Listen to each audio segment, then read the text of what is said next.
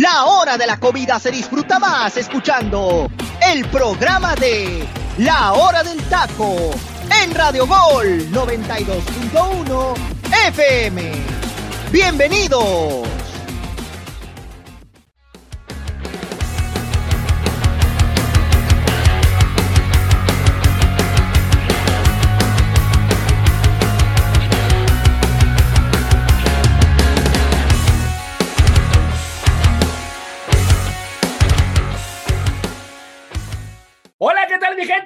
Buenas tardes, muchísimas, muchísimas gracias para todos, todos los que nos escuchan en la hora del taco y buenos días también para los que nos escuchan en el Pacífico. Muchas, muchas gracias. Dios me los bendiga. Sin ustedes no sería posible el poder lograr este programa de la hora del taco. Los invito a que bajen la aplicación de Radio Gol y estén al pendiente del contenido que tenemos para ustedes. También síganos en nuestras redes sociales, en todo, en todas nuestras redes sociales. Nos encuentran también en YouTube como la hora del taco. Facebook también estamos como al lado del taco oficial, en Instagram también, ahí estamos subiendo contenido diariamente de la hora del taco.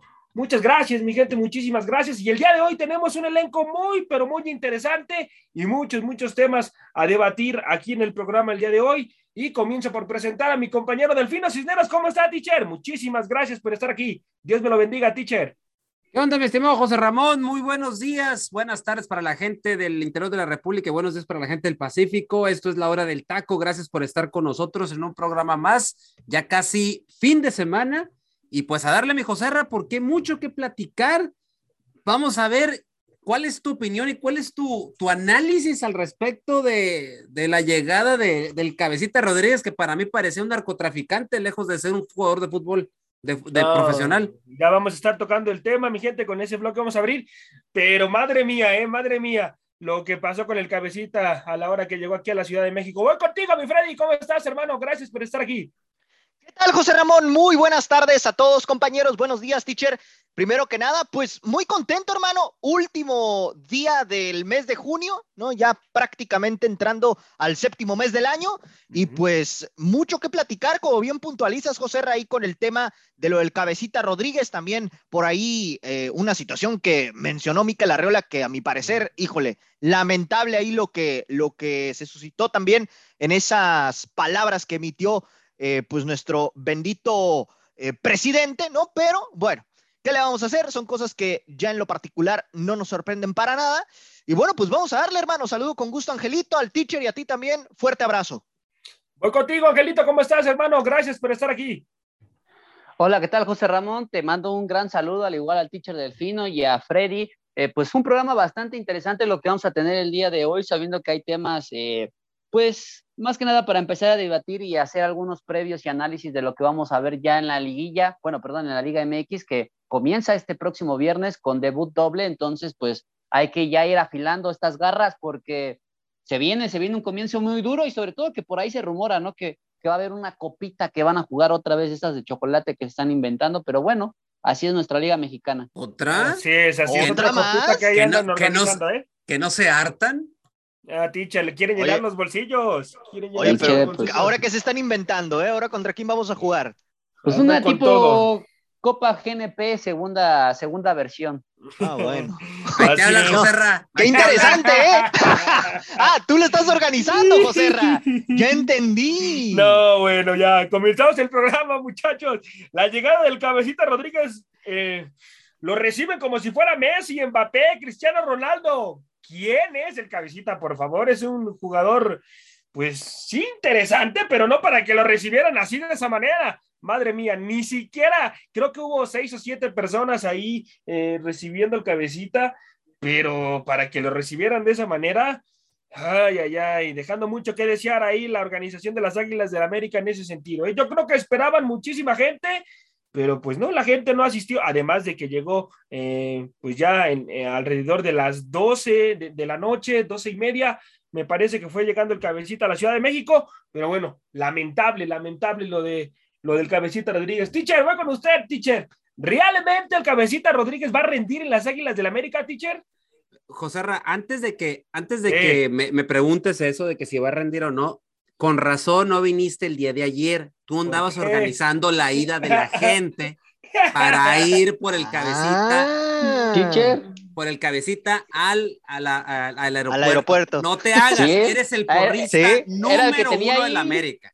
Que estaba en primera fila. Hasta le digo. No me vengas que era el cumpleaños de tu hermano. bueno yo, que ya llegaste. Yo no vi, yo no vi ninguna foto en tus redes sociales de con tu hermano. Siempre subes una foto con tu papá, con tu mamá, con tu cuate, de que, de que son de su cumpleaños. Y no subiste nada de tu hermano, curiosamente. Ah, mm. pero por ahí yo vi una foto muy reveladora de que cabecita eres mi papi. Así yo vi una, un tuyo. Eres y ah, todo y todo ese rollo, casi, casi. Literal, y diciendo que el América iba a ser campeón, que éramos el candidato número uno y tantas petardeces que te encanta decir en ADN Crema, que por cierto le invitamos a que nos siga ahí. sueño de ser el goleador de sí, la Sí, sí, sí, Ahora, no, no, no. Ahora, José Ra, no hay que, mira, no hay que ilusionarnos tampoco. A la llegada del cabecita no había tanta gente, ya hablando en serio, no había tanta gente en el aeropuerto. Eh, obviamente había medios porque pues como cualquier jugador y sabemos lo mediático que es el Club América, había mucho, mucho medio y los medios estaban esperando obviamente la llegada del refuerzo estelar de América y ¿quién tiene la culpa de todo este desbarajuste? El mismo cuerpo de seguridad del aeropuerto y el mismo cuerpo de seguridad que traía el Club América. O sea, lo trataban como si fuera, y te lo digo, eh, parecía un narcotraficante, parece que traían al güero Palma, al Señor de los Cielos o algo por el estilo, guardando proporciones. O sea, lamentable lo que hicieron los cuerpos de seguridad. O sea, es más, yo creo que si esto lo hubiera visto, bien dijiste, Leo Messi o Cristiano Ronaldo se hubieran reído, la verdad. O sea, patético, o sea, muy patético esto. Hubo, hubo gente que se estaba en el aeropuerto y que traía sus pancartas para recibir a, a, un jugador de América, que ya lo hemos visto con algunos otros jugadores. Nada se compara con aquella llegada, aquella segunda llegada de Guillermo Ochoa, ¿se acuerdan cuando regresó? Por segunda vez que sí, ese sí fue una llegada. no, y deje de eso, tiche, rápido, hasta Ochoa, ¿no? Se, ahora sí que se fue con la multitud, agarró una bandera, o sea, se juntó con la misma gente que lo recibió, el cabecita parasita aficionados que no pudo atender por lo menos, aunque sea una foto, es algo crítico, ¿no? Por lo menos. Ahora, ¿qué va a suceder con esto? O sea, ¿qué, qué, podemos esperar de Jonathan? Pues a mí la verdad, o sea, me deja, me deja así ciertas dudas, pues, honestamente les digo. Estaba viendo las fotos de su primer entrenamiento y sinceramente no lo veo pasado de peso. Eso fue algo que me llamó la atención. Lo veo en buena forma física. Se tiene que adaptar a la altura. No creo que debuten el, el sábado contra el Atlas. No, eh, teacher, es, oficial, no, no va a estar para este partido del Atlas. Y yo, y todavía, Angelito, te lo puedo decir, que para la segunda fecha, no lo creo que tampoco esté. Yo pienso que va a ser como para la fecha 3.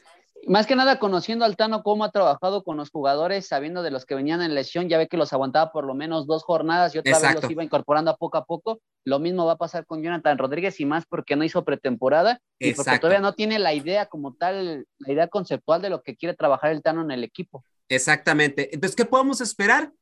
José que rinda lo que, se le, lo que se le vaya a pagar, que rinda y que, y que se acople a lo que quiere el Tan Ortiz. Y si Jonathan trae la idea de querer regresar, perdón, por los efectos del COVID. Eh, si, perdón, si, si Jonathan quiere regresar a la selección uruguaya, eh, se tiene que poner las pilas y tiene que dar un buen torneo. No depende tanto de América todo de ese torneo depende, depende de él. Eh, entonces, vamos a ver qué es lo que sucede. Yo, sinceramente, no espero mucho, solo espero que rindan el campo de juego. Es Rodríguez, es Rodríguez un material que se puede convertir en ídolo si hace bien las cosas, Angelito, de acuerdo a lo que, bueno, porque si es el cabecita de Santos, hermano, y lo, y lo, y lo demuestra en América, pues yo creo que puede tener cartel, ¿no? Pues obviamente para poder ser por lo menos un ídolo y así llamarlo entrecomillado, tendría que levantar un título. Tendría que levantar forzosamente un título, porque de ahí en fuera no le veo algún tipo de posibilidad que el Cabecita Rodríguez pudiera ser este, considerado un jugador importante en las Águilas del la América. Entonces tendría que, que, conseguir por lo menos el título de liga que tanto se le va a exigir y más en esta temporada. ¿Por qué? Porque mucha afición piensa que hoy el América se reforzó de una gran forma y sobre todo por la inversión que se está haciendo y hoy por lo que están provocando en Cabecita Rodríguez, que hoy parece que es la gran bomba del mercado del fútbol mexicano, que la verdad para mí una bomba sería un jugador que apenas se probaría en la Liga MX y que vendría de un equipo importante y, parte europeo y hoy me venden al cabecita como la gran bomba cuando estamos repatriando un jugador que, que viene de otra liga que independientemente de que sí tuvo un fracaso, para mí... Nueve partidos nada más. Sí, ahora sí que de, nueve partidos, ocho entró de, de, suplente, solamente tuvo uno de titular y un gol, entonces estamos hablando que también le falta esa parte de del juego, de tener esa conectividad, pero para mí es, es importante que el mismo cabecita se, se conecte y pueda hacer lo que, lo que tenga que hacer y demostrar lo que demostró otros equipos, pero con resultados, ¿no? Porque, porque se fue como ídolo en Santos en cierta forma, porque levantó un título, porque se fue ídolo de Cruz Azul, porque levantó un título. Si en América no levanta un título, entonces estamos descartando que va a ser uno de los peores fichajes que pudo haber traído el América en este Apertura 2022. Ahora, Angelito, a mí algo que me llama la atención, ¿recuerdan? O sea, Obviamente tuvo unas, una muy mala relación ya en, la última temporada con Cruz Azul, pero se va de Cruz Azul no porque no estuviera a gusto en, la institución o porque no quisiera seguir, se va por plata, se va por dinero a Arabia Saudita. Entonces, a, mí lo que, a mí lo que me llama la atención de, de, Jonathan Rodríguez es que si llega una, una, una, una solicitud otra vez de otro equipo con mucha plata, podría aplicar la misma en América, ¿eh? O sea, a mí eso es, algo que me llama la atención. Digo, estoy, estoy fantaseando o estoy tirando una teoría al aire, ¿no? Pero si va a llegar a América y si trae la idea de venir a ponerse las pilas, tiene que ser referente del equipo, tiene que meter goles porque para eso lo traen y tiene que asistir. O sea, tiene que ser ese, ese Jonathan Rodríguez que vimos levantando el título con, eh, con Cruz Azul en la última, en, esa, en ese último, en la, matando, perdón, la sequía de los 23 años de, de, Cruz Azul. Ahora, también me gustaría ver aquel Jonathan Rodríguez de, y tú lo dijiste ayer, Angelito, aquel Jonathan Rodríguez cuando estaba Robert Dante Siboldi, porque se miraba también un Jonathan Rodríguez muy potente a la hora del ataque y con mucha verticalidad.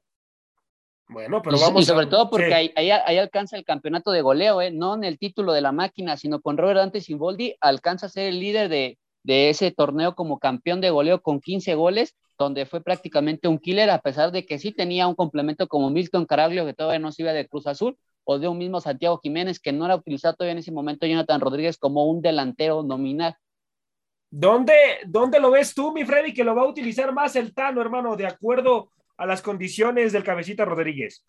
Pues mira, va a depender mucho del planteamiento que quiera hacer el mismo Tan Ortiz. Lo puede utilizar como centro delantero, lo puede utilizar eh, por, por la izquierda, ¿no? Que son posiciones que el mismo cabecita ya domina. Aquí lo interesante va a ser pues la manera en la que en la que la América va a pretender jugar esta temporada, ¿no? Porque realmente ya le vimos un, un estilo a este conjunto de, del Tan Ortiz. Entonces, bajo esta situación, pues será importante ver cómo va a acomodar sus piezas ahora con esta incorporación, tomando en cuenta que ya tiene al mismo Viñas, al mismo Henry, ¿no? Que también pueden fungir y cumplir en esas posiciones. Al mismo Roger Martínez, que si entra cabecita me da la impresión que va a ir a la banca, ¿no? Sería el sacrificado en teoría, pero creo que aquí, eh, pues bueno, cabecita eh, te puede jugar bien en, en, este, en estas dos posiciones, ¿no? Sin duda alguna. Vamos a ver, vamos a ver qué es lo que sucede con el cabecita. Y rápido, eh, antes de que nos vayamos, José Ramón. Una de las situaciones que tiene el cabecita Rodríguez que a mí se me extraña qué es lo que va a hacer las Águilas del la América sabiendo que son muy comerciales y que les buscan que sus jugadores siempre aparezcan en las cámaras. La situación de que a este jugador no le gustan las entrevistas, ¿eh? Porque en Cruz Azul no dio ninguna más que cuando entró al club y cuando se fue. De ahí en todo su periodo, ninguna declaración. Es un jugador que no le gusta tener como esa, esa parte de los reflectores de los medios de comunicación, sabiendo que en América la presión es bastante y más, sobre todo que venden para mandar jugadores en algunas entrevistas para diferentes espacios, veremos muy pocas declaraciones del cabecita, si es que yo me atrevería a decir que ninguna, ¿eh? Oye, Angelito y Freddy, ¿cuánto tiempo irá, eh, iremos a escuchar que el, que el cabecita es el ídolo del América, deseo por José Ramón, y cuánto tiempo iremos a tardar para que José Ramón lo quiera matar a Jonathan Rodríguez como mató el torneo pasado a Diego Valdés. Dos jornadas. Excelente, muy bien. Eh, sí, dos jornadas. Ya ves que le encanta, ya ves, ya ves hace unos días ya, volvió a matar a, a Diego Valdés. Hay que verlo, hay que verlo dentro de la cancha, el cabecita. Es normal, es normal de José Ra. Es normal. Hay que, verlo dentro de la cancha, el cabecita. Eh, espérate, teacher. Si el América para la jornada 6 va de líder, va a decir que el América es el candidato número uno al campeón. ¿eh? Obviamente, obviamente. Pues si ya sabemos, pues de qué, de, la, de qué lado más que iguana. y con eso de que este torneo termine el 2 de octubre en la parte regular, en la fase regular. Es más, es más, va a decir que va a arrasar con la, con la Liga MX y si no es porque, ah, en dado caso de que llegara al Mundial, bueno, se perdería la famosa Copa GNP segunda versión. Si no, hasta diría José Ramón que también es candidato, ¿eh? No, no, no, sí, no, si ya me lo imagino, por eso les pregunto. Ay, ay, estos muchachos. ¿En qué lugar ponen, muchachos, a las Águilas del América en el sentido del campeonato? ¿Lo, lo ven como uno de los cinco candidatos al título o en qué lugar lo ponen? Voy contigo, Freddy. Yo lo pondría como octavo, ¿eh? Me atrevo a decir. Ay, pues ni que fuera Cholos, pinche Freddy. no, teacher, es que, digo, a menos de que lo quieran poner, porque siento que. te la succionaste, por no decir más feo, que el ¿eh? Atlas, Pachuca, el mismo, eh, el mismo equipo de Monterrey, ¿no? Incluso por ahí el equipo de, bueno, Puma no lo voy a poner como un candidato serio al título, pero sí va a estar ahí compitiendo, me parece. ¿eh? Mm. Entonces, yo por ahí pondría a todavía algunos por encima, el mismo Santos incluso, que también por ahí está haciendo contrataciones interesantes. Entonces, por ahí, al América yo lo pondría entre séptimo y octavo. Séptimo y octavo. Voy contigo, Angelito. ¿En qué lugar pones a las Águilas del América, hermano? Yo lo pongo como sexto. Sexto, no lo veo ni dentro de los primeros cinco. Ok. Voy contigo, teacher. Yo lo, veo, yo lo veo en el, en el 4. En el 4. Yo, veo en el 4. Yo, sí, lo veo en el 4, pero sí por encima sí hay otros equipos que, por ejemplo, el Pachuca, que debe de ser campeón. Eh, Tigres eh, mantiene la plantilla de cierta manera. Eh, y, la, idea de juego ya la conocemos y Miguel Herrera va a querer, va a querer campeonar sí o sí, o si no, yo no sé qué va a pasar allá en el norte. No, ya sería, sería un fracaso monumental, Tichere, se le viene toda la gente encima. Exactamente, yo veo a Pumas ahí metido, ¿eh? Yo sigo insistiendo. Santo ese Dios. Ese equipo, aunque te, aunque te arda el fundillo, mi estimado José Santo aunque te arda el fundillo. hay que saber reconocer a los rivales. Y Pumas trae. Y Toluca se nos está olvidando también, ¿eh? Pero yo con Toluca, yo sí lo meto ahí entre quinto. ¿Por qué, Freddy? Porque todos van llegando. sí, buen punto. Es y, son jugadores que ya de cierta manera son grandes de edad. Sí, sí, sí, buen punto. No, y, e independientemente, algo, algo rápido. La mayor parte de la adquisición que va a traer Toluca, la mayoría van a ser titulares. Sí. Estamos hablando que va a ser un nuevo plantel no estamos hablando de que un plantel se reforzó, ¿por qué? Porque hay recambios en Toluca, no, porque prácticamente los que llegaron van a entrar como titulares base y otra vez adaptarse a una nueva base, porque obviamente algunos jugadores van a sobrevivir de los que estuvieron la temporada pasada con Toluca como titulares, pero yo me apunto que van a ser como a lo mucho tres jugadores, no más, lo demás van a ser nuevos refuerzos de lo que trajo últimamente Toluca. Ahora, ahora este, este Toluca, si se, o sea, si, si logran entender la idea de Nacho Ambriz, aguas, ¿eh? Aguas, sí, o sea, ya, ya, viéndola ahí, pero yo siento que les va, les va a costar este torneo ya los próximos, si conservan la base y Nacho sigue ahí, este Toluca sí puede hacer buenas cosas, pero no pienso ahorita. Si es ahorita, pues qué bueno por la afición de Toluca, porque la verdad les, les pesó haber pagado la, la, la, multa y por eso invirtieron lo que invirtieron. Por eso también quisieron ir por Cavani, luego por Luke de Jong, y luego por Radamel Falcao y, y se quedaron con Charlie González. No, que no estoy diciendo que Charlie no sea un buen, no sea un buen fichaje. A mí me hubiera encantado ver al Cocolizo en, en, el América. Me hubiera encantado.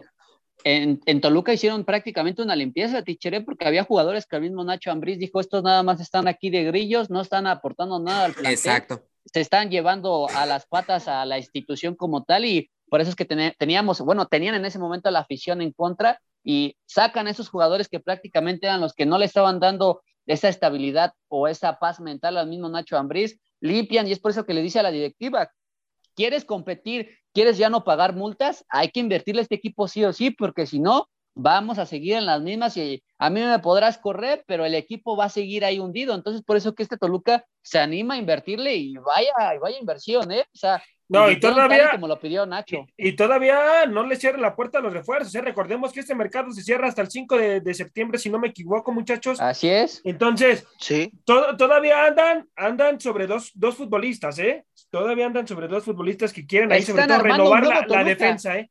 quieren renovar la defensa. Sí, sí, sí, sí. Quieren, quieren hacer que llegaron defensa, hermano. Son, Van a ser titulares y más aparte, te falta la banca Correcto. Porque no es que digamos que Toluca tuviera buena banca, o sea, ni eso, o sea, Toluca prácticamente se está estructurando de nuevo, estamos como armando un nuevo equipo para la Liga MX.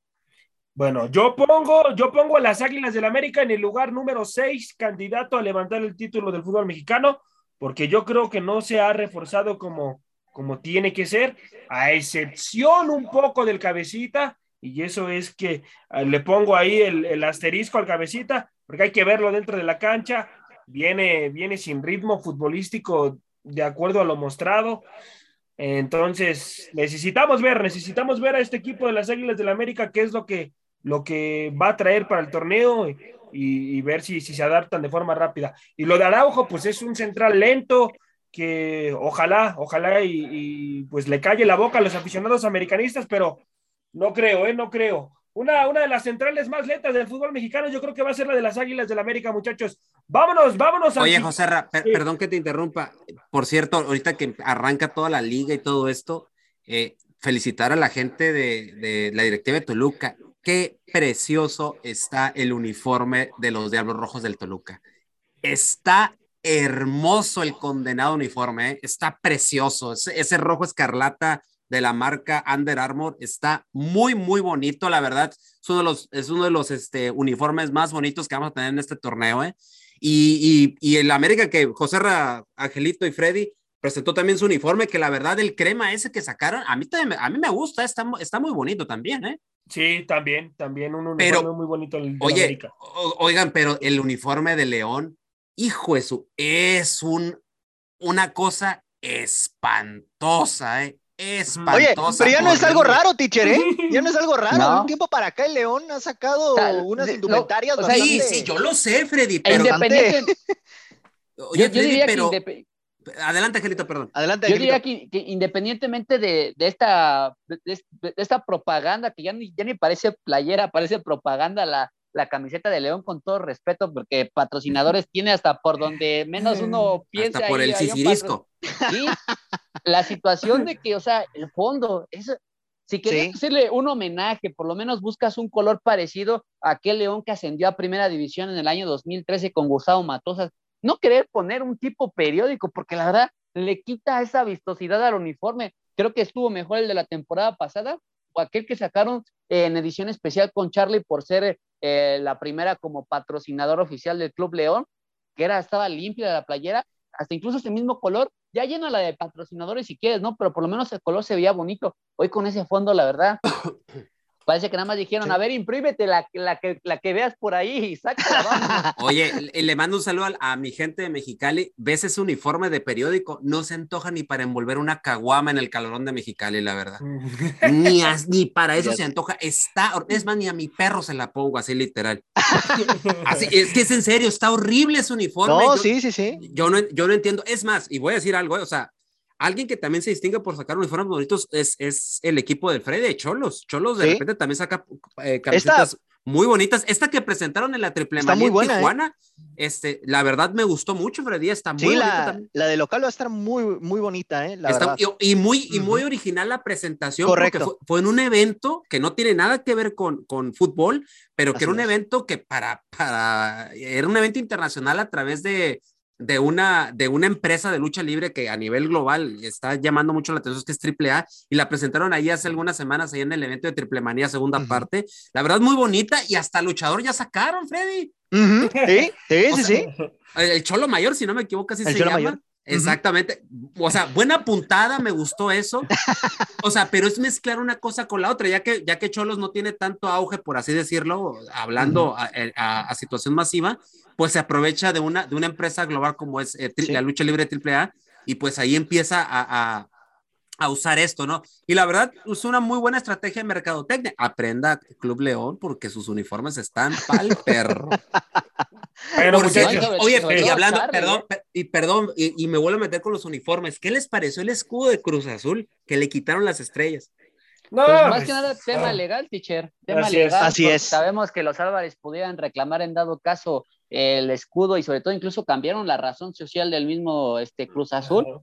Entonces, pues precisamente para evitar algún tipo de disputa legal, porque ya ve que eh, se, se, rumoraba la llegada del hermano de, de, Guillermo, que era Alfredo Álvarez, Así que es. estaba ahí como cabildeando ahí la, la zona de Cruz Azul, pero bueno, ya con esto le dan un cachetada con guante blanco e impiden que pueda de alguna forma eh, pedir o recuperar el equipo. ¿Por qué? Porque cambiaron de razón social, cambiaron de escudo por cualquier situación de demanda para poder enriquecer a los Álvarez y pues bueno, eh, se fueron a la más fácil, la más sencilla, pero pues por eso ya ve, hasta el, hasta el eslogan cambiaron, ¿no? Que dicen que las estrellas se llevan en el corazón.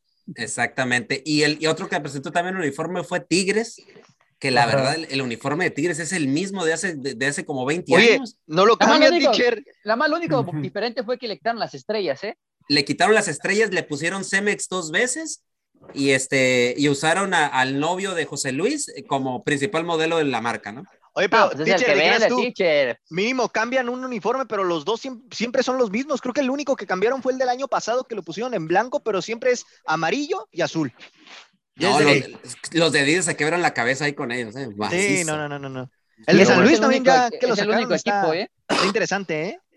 El de Atlético San Luis y su uniforme también está interesante. Sí, está, está, está, el de visitante me gustó porque rememora mucho lo de los gladiadores de allá de, de, aquellas épocas, ¿no? Cuando el San Luis pues tenía... Y el de Puebla, el de Puebla está horrendo, ¿eh? Está horrendo el de Puebla. A mí no me gustó el de Puebla. Ese Saludos a Jimena. Con azul está horrible. Sí, está horrible, está, está feito. Sí, sí, sí. La verdad que sí. Sí, está feito, está feito. Pero digo, ahorita aprovechando que viene todo esto, o sea, hay que ver que de repente las marcas que patrocinan a los, a los diferentes equipos, hay unos que se esmeran y hay otros que definitivamente no. A mí me da mucho gusto que marcas mexicanas, por ejemplo, Charlie, Charlie, Charlie hace muy buenos diseños. ¿eh? Tiene más de la mitad de, de fútbol mexicano como patrocinador.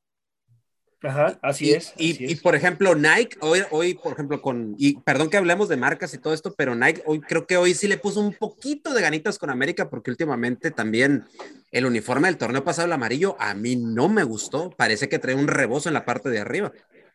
O sea, literalmente a mí nunca me gustó. Me gustó, obviamente, me gustó mucho la camiseta negra y la camiseta azul, la degradada esa que parece que... La, la, de visitante, teacher. Exactamente, pero esta vez con este crema, la verdad, se ve muy bonito, se ve muy bonito. Emula, los clásicos, ¿no, teacher? De los 70. Exactamente, los tiempos de Carlos Reynoso y compañía.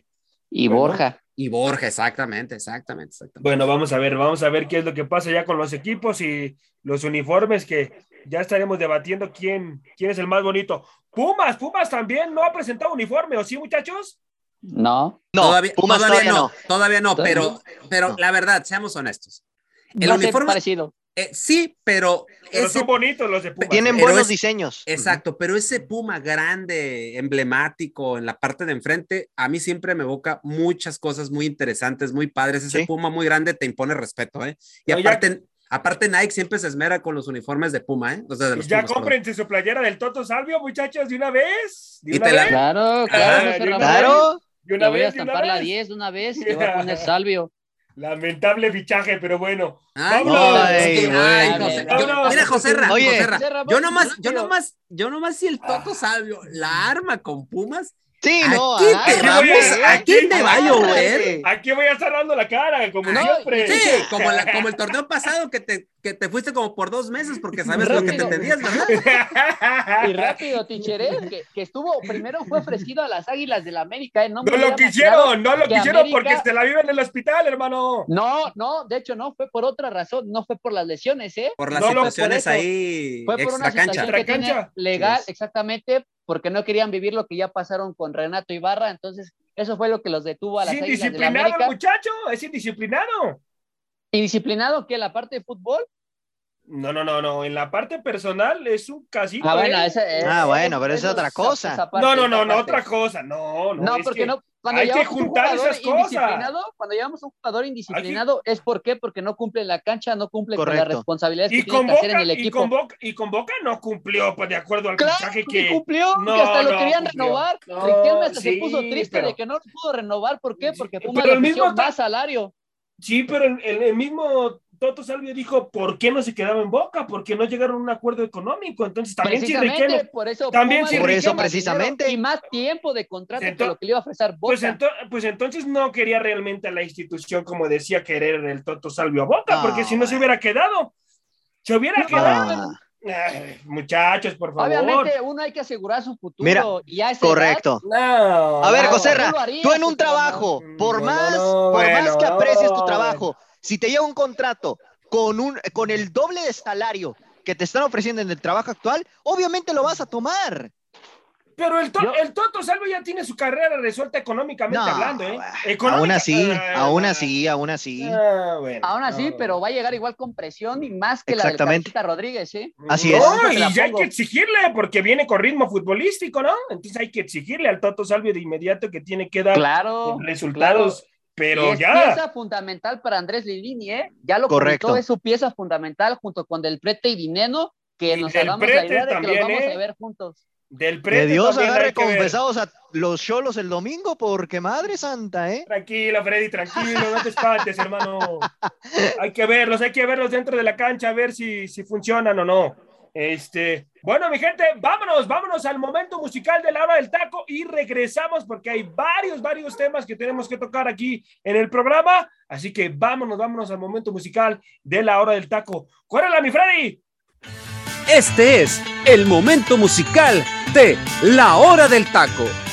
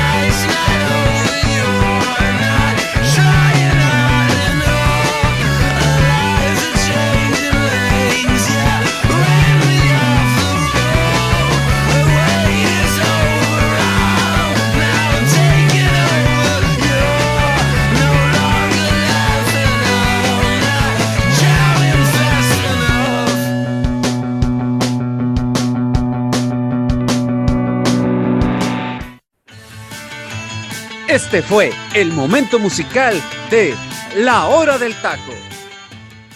Estamos de vuelta, mi gente. Estamos de vuelta aquí en la hora del taco y en el momento musical. Tremenda obra de arte la que acabamos de escuchar, teacher. Como siempre, poniendo canciones extraordinarias. Un 12 de febrero de 2003 se escribe esta canción. Voy contigo, teacher. Háblanos un poco, por favor, de esta obra de arte. En el momento musical de la hora del taco llega este sencillo Reptilia, segundo sencillo de The Room on Fire de la banda de Strokes y ya como bien dijiste, Joserra, de febrero del 2003, esta canción de esta banda del género del rock alternativo y que pues obviamente esta canción habla de cierto complejo reptiliano, es lo que hace referencia a este... Al cerebro. ¿no? Al cerebro, exactamente, y donde se expresan las emociones tales como el amor, el miedo, el odio, la excitación, excitación que, bueno, que muchas personas sienten por un montón de cosas, eh, así como Joserra cuando ve la comida, por ejemplo, este, Ah, claro. este, y porque pues nomás por eso, este, y, y además también, Bendiciones, teacher. Una- Sí.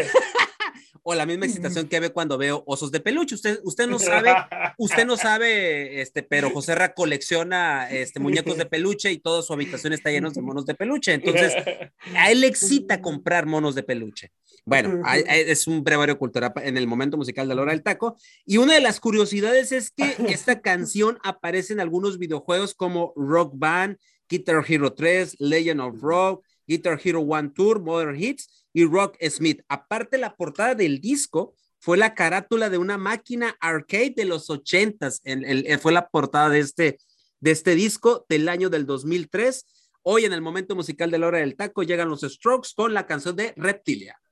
Voy contigo, Angelito. ¿Algo que agregar de esta obra de arte que acabamos de escuchar, hermano?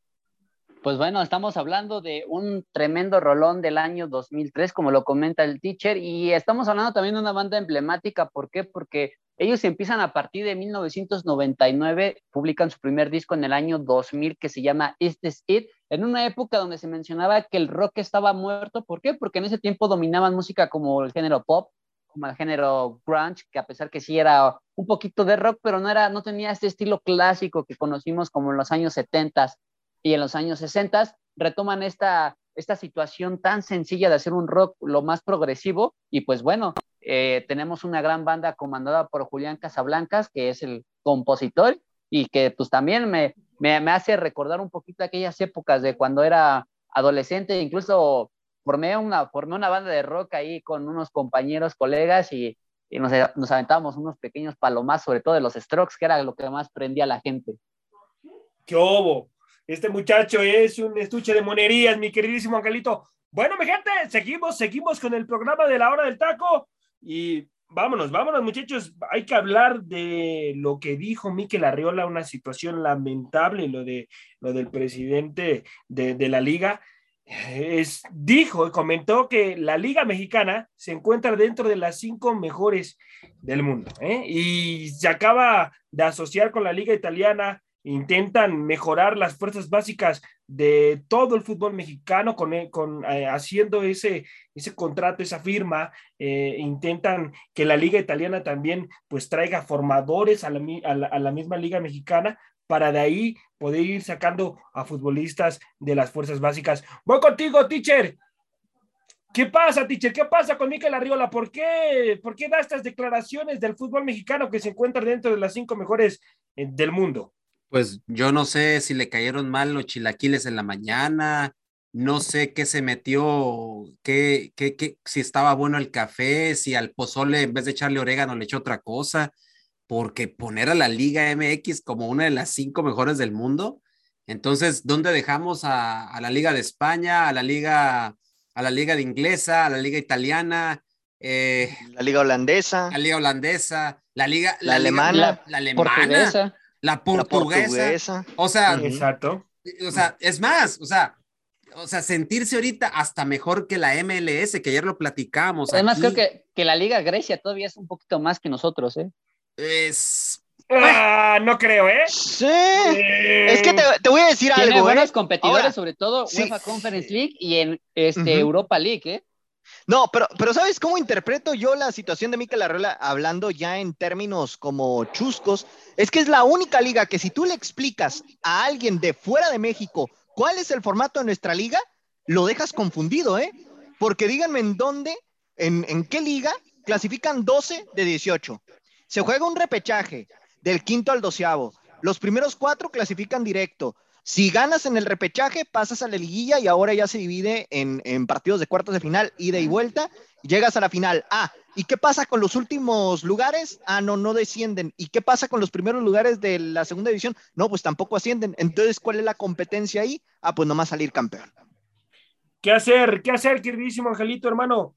¿Qué hacer? Ponme sobre la mesa un proyecto para que el futbolista mexicano, hermano, pueda ser más exportado a Europa. Eh, pues, Mira, José Ramón, Sí, si, bueno. queremos, si queremos que eso pase, prácticamente le estaríamos derrocando a todos los dueños de la Liga MX. Sabemos que hoy la Liga. MX va a poner siempre de por medio lo económico que lo deportivo, y eso le hemos estado hablando una, y, y no solamente esta vez, lo hemos hablado desde que la MLS ha empezado, ha empezado a romper el mercado, sabiendo que, bueno, la MLS tiene un proyecto en general que para ellos su mundial es el 2026. Para ellos su mundial tiene que llegar Estados Unidos a la final.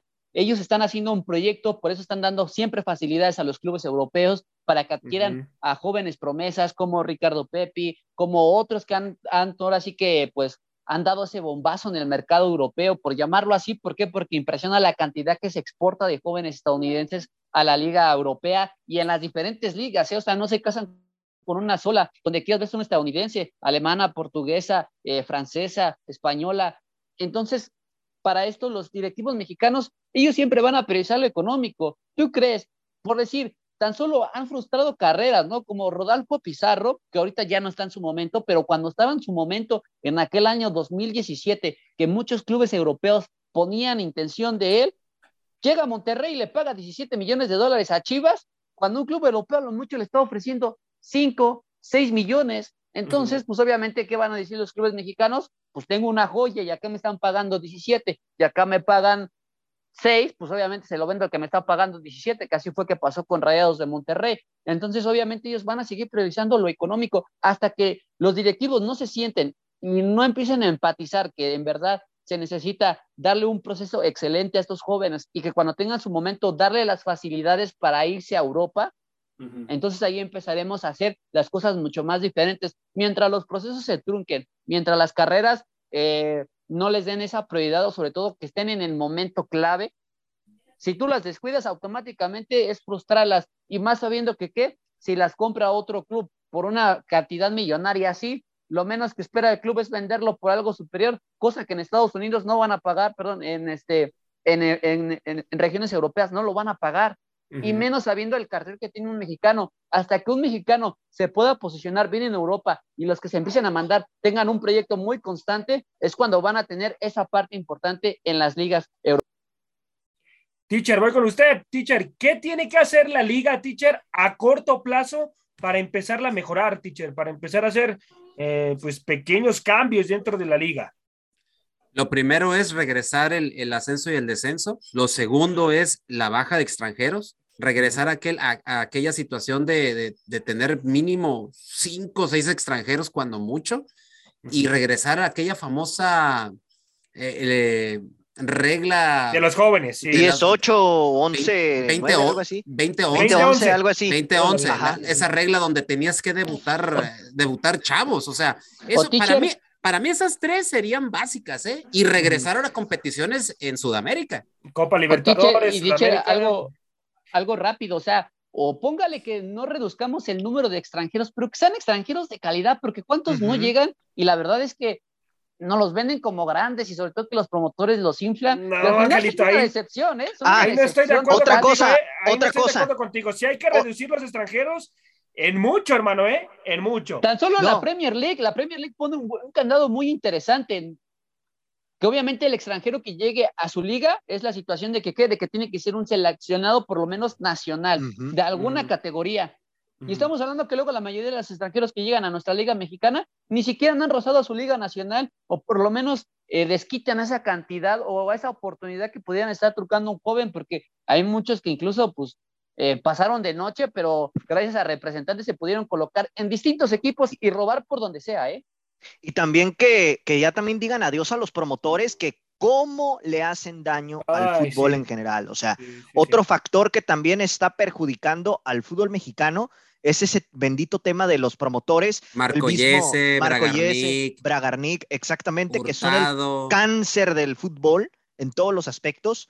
O sea, ya, adiós, se tienen que ir y que los clubes tengan la capacidad y la visión deportiva y la inteligencia de decir, este jugador lo quiero porque realmente es un futbolista que va a valer y que va a, y que va a sumar a mi equipo, ¿no? No que se basen en un disquevisor que ya tiene su cartera de futbolistas y que nada más los está trasladando de un equipo a otro.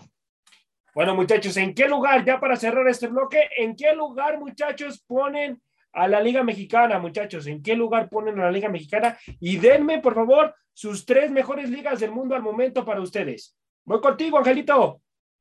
Obviamente mi primera liga es la Premier League como tal, es la que sigue arrasando en el mercado y sigue manteniendo un nivel competitivo. La segunda, eh, me iría por la española, yo creo que un poquito más por nostalgia, pero la verdad es que sí sigue manteniendo ese, ese aspecto competitivo porque los equipos siguen estando en competencias europeas.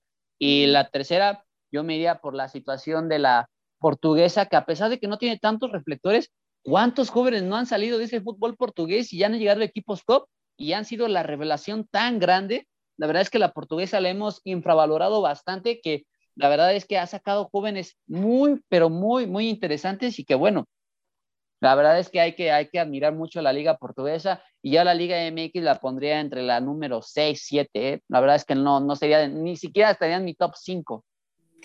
Voy contigo, teacher. ¿En qué lugar pones a, a la Liga Mexicana y tus tres mejores ligas, teacher, del mundo? La primera es la Premier, la segunda para mí es eh, la Serie A de Italia Ujú. y la tercera la Liga Española. Y mención honorífica para mí la, la Liga la Liga Alemana. A mí me gusta mucho la Liga Alemana. Ujú, Me, ujú. me- me gusta mucho la Liga Alemana. Y la Liga MX yo la pondría entre el lugar 10 y 9. Entre el 10 y el 9. Voy contigo, mi Freddy, hermano. ¿En qué lugar pones a la Mm. Liga Mexicana y tus tres mejores ligas, hermano? Mis tres mejores ligas, la Premier, ahí coincido, creo que es la, la liga con mayor nivel de competencia en estos momentos. Segundo lugar, pondría a la Liga Española, que también yo en lo particular es una de las ligas que, que me gustan bastante, ¿no? Y en tercer lugar, uy, es que ahí podría meter a la alemana o a la portuguesa. Me gustan mucho, mucho estas dos. Entonces, yo creo que me voy a quedar con la alemana, fíjate. Me quedo con la alemana en tercer lugar. Con la alemana, ok. ¿Y en qué lugar pongo la Liga MX? Yo lo pondría entre el décimo y el doceavo, ¿eh? Entre el décimo y el doceavo. Yo estoy contigo en ese tema de la liga, ¿eh? Entre lugar 12 o 13 yo pongo la Liga Mexicana, un poquito hasta más abajo si se puede, hermano, ¿eh? Porque, ay, ay, ay, ay, hemos quedado mucho a desear últimamente en el sentido de espectáculo en esta liga. Mis tres mejores ligas del mundo, muchachos, se las doy. La primera, la Premier League, ¿no? Es una liga muy competitiva, una liga con un extraordinario nivel. Yo creo que la segunda, la segunda es la liga italiana. Eh, ha mejorado un poco la liga italiana, es una de las mejores ligas del mundo. Y la tercera, la liga española. Yo creo que tuvo una baja desde, desde que se fue eh, Cristiano y Lionel Messi, como que perdió un poco ahí, eh, pues para ser vista, pero yo la pongo en el lugar 3 a 1 en la liga española. Así que bueno, vámonos muchachos, vámonos al siguiente bloque y va a ser una, una dinámica y perdón si toco a su futbolista, el Toto Salvio, pero va a ser, va a ser, va a ser una, una respuesta, una respuesta rapidita muchachos, ¿eh? no tanto el análisis aquí. Bueno, comenzamos. Es sobre los cuatro, los cuatro grandes, ¿ok? Comenzamos con Cruz Azul. Cruz Azul está para qué, teacher? ¿Para qué está Cruz Azul en este torneo, teacher? Liguilla, Liguilla. Ok. ¿Corona o jurado, teacher? jurado. Ah, jugadores claves, Angelito, de Cruz Azul. Romero y Rivero. Rivero que está lesionado, me parece, ¿eh? Sí, va a estar, va a estar fuera un mes, pero van a- va a ser un jugador que cuando regrese va a ser clave. Y lo de Ángel Romero también, que es el jugador ideal que necesitaba la máquina en estos momentos. ¿Qué nivel de exigencia se le tiene que poner al técnico de Cruz Azul, mi queridísimo Freddy, hermano?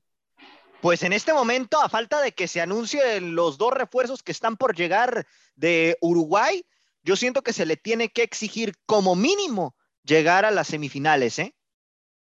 Llegar a las semifinales como mínimo. Bueno, Cruz Azul tiene un buen equipo, tiene un buen equipo. así Digo, que- obviamente se le tiene que exigir el tema del campeonato, pero en este momento yo siento que ahorita, por ser el debut de Diego Aguirre y todo el tema, yo lo pondría como mínimo en semifinales. Pues, es que Cruz Azul yo acaso lo reforzaría en un defensa central, ¿eh? Un defensa central yo sí le pondría, pero bueno, vamos a ver, vamos a ver qué es lo que pasa. Ahí anda ya eh, a punto de cerrar un centro delantero Cruz Azul, pero bueno, vámonos con Chivas. Sus refuerzos de Chivas están para qué, teacher? ¿Para qué van a estar sus refuerzos de Chivas, teacher, en este torneo? Mm, Para hacer un papel digno. O sea, no son las grandes estrellas, para el teacher Cisneros no van a ser las grandes estrellas. Voy contigo, Angelito. Jugadores claves de Guadalajara, hermano. ¿Cuáles van a ser esos futbolistas puntuales?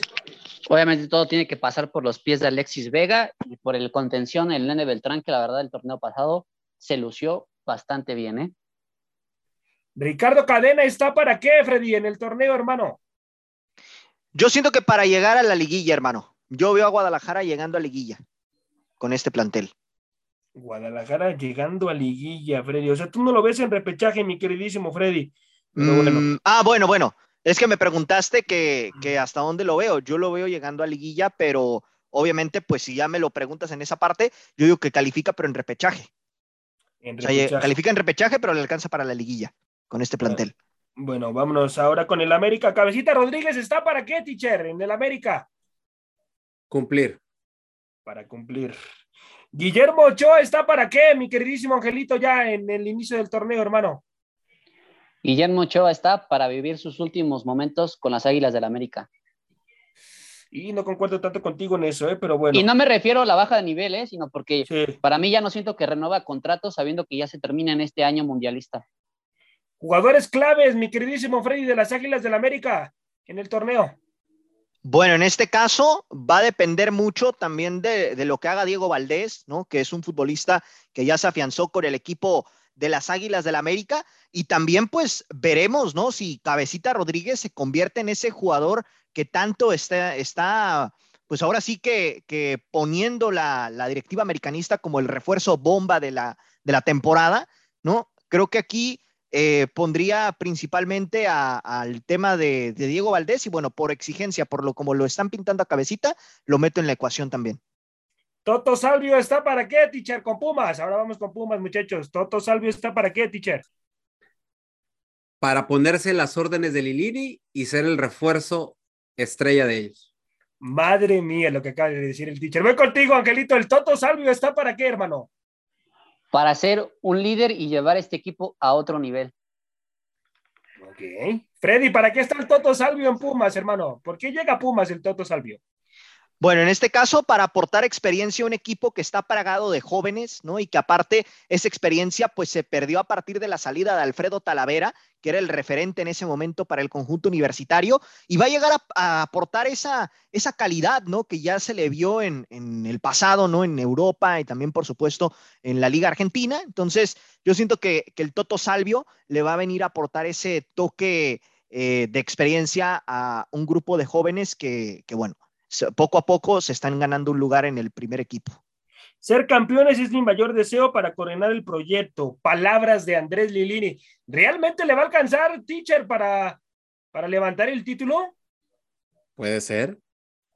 No creo, ¿eh? No creo, no creo. Ah, entonces, ¿para qué me bueno, preguntas? contigo. Entonces, ¿Para qué, para qué Ah, bueno, me ¿qué- preguntas? qué contestamos? O sea, ¿Qué entonces, contestamos? No voy a contestar lo que tú quieras. Vamos a No, contestar. Voy a contestar lo que tú quieras. Me Déjame mi opinión. déjame revisar aquí el guion yo para respeto ver qué es su lo que tenemos que contestar. No, no, Yo no, respeto entonces- lo que entonces- usted me responda. es no, mi no, no, vista. Yo entonces- digo que no le va a alcanzar. No, mijo Serra, pero No me no, me- no me jodas, no me jodas, ya casi al final. para campeonar no creo, ¿eh? Para No, campeonar no creo. Voy contigo, Angelito. ¿Realmente le va a alcanzar para campeonar al, al Pumas, hermano? Para campeonar no, pero sí va a meter uno que otro sustito a equipos grandes, ¿eh? Pero no O para campeonar. Yo creo, yo creo que ya Lilini se le tiene que exigir ya de otra manera, ¿eh? De acuerdo Mm. a, a lo que se está reforzando. Pero Yo, ¿quién bueno, vino? en- ¿Álvaro en o Joserra? Bueno, yo en este correcto. caso sí le exigiría a Pumas, pero ¿en qué sentido? En el que ahora yo tendría que decirle a Pumas que tendría que ganarse repechaje del local. Porque últimamente Así es. ha, ara- ha arañado ahí desesperadamente y se ha metido de visita Porque no tiene equipo, porque no tiene un equipo No, por competitivo, eso. muchacho. Exacto, no, ahora ya lo tiene, tiene jugadores muy buenos, entonces para mí la exigencia de Pumas sería que calificara de repechaje, pero ahora de local para que pueda tener esa ventaja que tanto le gusta tener a Pumas. ¿En qué lugar ves a Pumas, mi queridísimo Freddy, en el torneo, hermano? ¿Realmente le va a alcanzar para levantar el título, como dice Lilini? Mira, mira, no sé si para levantar el título, pero sí va a ser un equipo que podríamos calificarlo como un caballo negro porque tiene un equipo que pues se, está armando de forma sumamente interesante, pragado de experiencia y con juventud interesante, ¿no? Y creo que en ese aspecto, pues bueno, si lo pongo en el tema del repechaje, yo lo vería calificando como quinto. Como quinto lo ve calificando mi queridísimo Freddy. Y bueno, muchachos, ya prácticamente para cerrar el programa, vámonos a hablar del tema de Juárez y los adeudos que tiene. Ya únicamente dos preguntas y cierro con el programa. Tiene adeudos, le deben ahí al, al Tuca Ferretti situación económica, que por cierto no terminaron una buena No solamente relación. Juárez, ¿eh, José Ra? Yo conozco No, otros no. equipos Juárez- que ahí y Cruz también- Azul, ¿eh? Cruz Azul, Mm. cuidado, cuidado con Cruz Azul, que le debe a Reynoso y todavía no le han pagado, ¿eh? Así que, bueno. Sí, pero mientras, Lamentable. mientras Reynoso de alguna forma no llegue, no lleve esto al medio de controversias que es especialmente la Liga MX, por lo menos todavía, todavía no habrá ningún problema con el Club Cruz Azul y fue que por eso pudieron registrar a Diego Aguirre. Mientras Reynoso no acuda a ese medio. Cruz Azul puede estar todavía tranquilo, por decirlo así.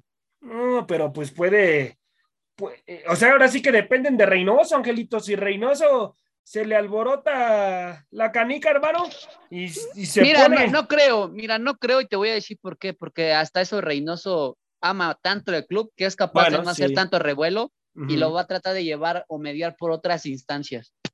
Sí, sí, sí, sí.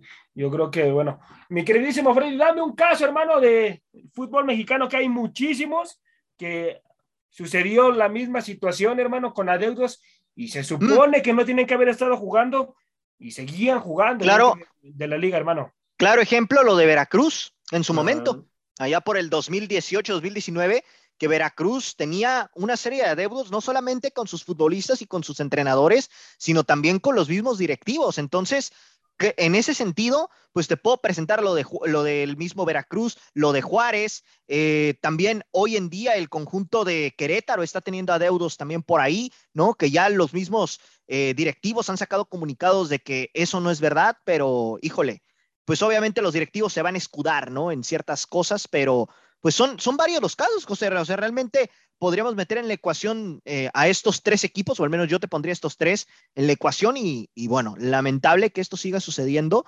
porque pues prácticamente, por ejemplo, con Juárez, no se entiende cómo es que tienen todavía adeudos con ciertos futbolistas, pero sí les está alcanzando para fichajes, sí les está alcanzando para traer jugadores de renombre, ¿no? Para reforzar el equipo. Entonces, bueno, ahí, ahí llama la atención esa parte. Es un caso muy distinto y te voy a decir por qué, Freddy. Mientras los federativos o dueños de ese club sean socios de la mayor parte Correcto. de los que dominan el fútbol mexicano, les van a hacer el favor. Lo de Correcto. Veracruz simplemente era porque a Curi ya no lo querían ahí, hicieron lo imposible, buscaron por debajo de las piedras algo que pudiera hacer para sacarlo de la Federación Mexicana de Fútbol y por eso le untaron lo de Veracruz y más aparte le, le- le echaron otros cargos para que fuera a parar al bote, ¿no? Pero mientras Sí, sí. FC Juárez va a seguir ahí y como lo dijo Mikel Arriola, todavía no presentan alguna queja en la Asociación Mexicana de Futbolistas Profesionales y lo han llevado a la Liga MX. Y así se van a excusar, van a buscar alguna forma de cómo proteger a FC Juárez. ¿Por qué? Porque es un club que está con los altos mandos de la misma Liga MX. De los refuerzos, teacher, de los refuerzos de Juárez, ¿cuál va a ser el futbolista que se le tiene que exigir mucho más, teacher? Darwin Machis. Darwin Machi se le tiene que exigir. Claro. Sí, José Ra, por supuesto. Ramón, hasta lo estabas pidiendo Por para la América el Claro. pasado. Tú lo querías para tu AME, ¿no? Mm, No, no, no, no, no, no tanto. ¿eh? Entonces, No ¿a, tanto. a quién, a quién le exigimos? Entonces, ¿a quién? No, es que. ah, bueno, ya sé, ya Alejandro Arribas. Él. Ay, Por no, supuesto. Joserra, no. No, vámonos, Joserra, no, mejor. no. Vámonos bueno. mejor, José piloto Ra. Jiménez, ¿eh? No, bueno, bueno, No, bueno. no, no. Lo, de, bueno. lo, de, lo de Talavera, lo de Talavera, yo creo que se le tiene No, que- bueno, pero Talavera es el portero, José Ra, O sea, Lo de dueñas, lo, lo de dueñas, yo creo que también No, le tiene que- Joserra. Ah. Bueno, ya vámonos, ya. ya vámonos mejor, ya, Joserra. Ya Córtale. Son futbolistas que ya conocen la liga, se le tiene que exigir. Lo de Machi, ah, me extraña, me extraña, no. An- antes no me dijeron, o antes me hubieran dicho, es que se tiene que adaptar. tiene No, que- no, no, no, no, no. Ah, No, entonces me si vamos a eso, yo le tengo que exigir a la extraña. Rivas, ¿eh? No, no, muchachos, Sí, no. lamentable, ¿eh? Ah, lamentable. la- o, Pero sea, bueno. o, o sea, si no estamos de acuerdo contigo, no servimos No, de nada. Ay, nos no, vemos, mi gente. no, no. Gusto Está bien. saludarnos. Buena- no, yo no digo eso, no. Bon- bonito jueves, mi gente. bueno, esto Es ha sido último todo- programa. es- esto ha sido todo el día de hoy aquí en la hora del taco. A nombre de mi compañero Ángel Eduardo, Freddy López, Delfino Cisneros y José Ramón en conducción. Hasta la próxima, mi gente. Vámonos, mi Freddy. Gracias por haber sintonizado una emisión más de La Hora del Taco. Recuerda que de lunes a viernes nos puedes escuchar en punto de las 2 de la tarde hora centro, 12 del Pacífico, con la mejor información, tema, debate, polémica, análisis y mucho más a través de Radio Gol 92.1 FM.